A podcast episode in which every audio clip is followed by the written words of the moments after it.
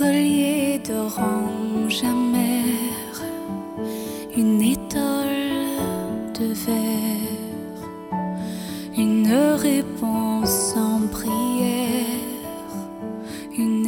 guys, it's me again. 又是我，各位同学，大家早上好，我是姚老师。Welcome back，欢迎回到今天的英语口语美养成每日一句 Expressing Press。今天的话呢，就教给大家这样一个有点长的句子。Well, I figured you were looking forward to killing me, so I'm not gonna take that away from you. Well, I figured you were looking forward to killing me, so I'm not going to take that away from you. Well, I figured you were looking forward to killing me, so I'm not gonna take that away from you.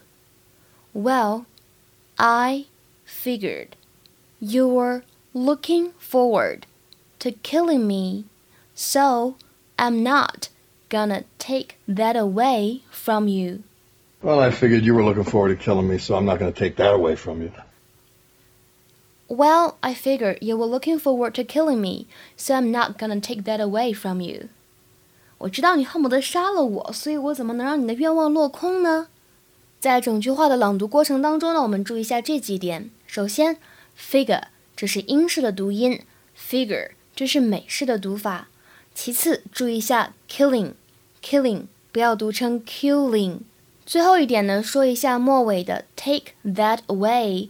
这三个单词当中呢，前两个碰到一起的时候有不完全失去爆破的现象，这个 k 会读得比较的轻，只做了口型，过渡到后面的 z。而当 that 和 away 后两个单词碰到一起的时候呢，会有一些连读的感觉，take that away，take that away。Ay, I guess you didn't kill yourself in the motorcycle today. Well, I figured you were looking forward to killing me, so I'm not going to take that away from you. 这句话呢，讲解起来比较简单，因为当中呢并没有特别特殊或者特别难的词。Figure 在这里呢是一个动词，表示认为，相当于 think look forward to。look forward to 表示期待，那么要注意这里的 to 是一个介词。不能直接在后面加 do。如果你说 look forward to do，that is wrong，那就完全错掉了。我们来看一下下面这两个例子。第一个，I'm looking forward to the weekend。I'm looking forward to the weekend。我呢非常的期待周末的到来。I'm looking forward to the weekend。那么第二句话，We're really looking forward to seeing you again。We're really looking forward to seeing you again。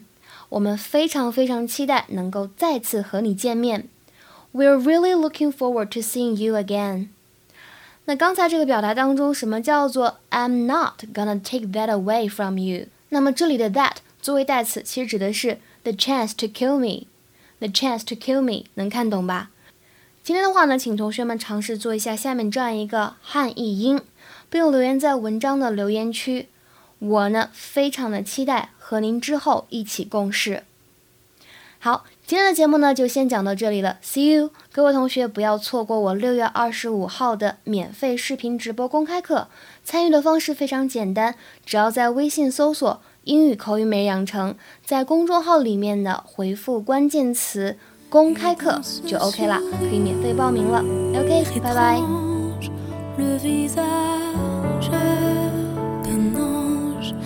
Qui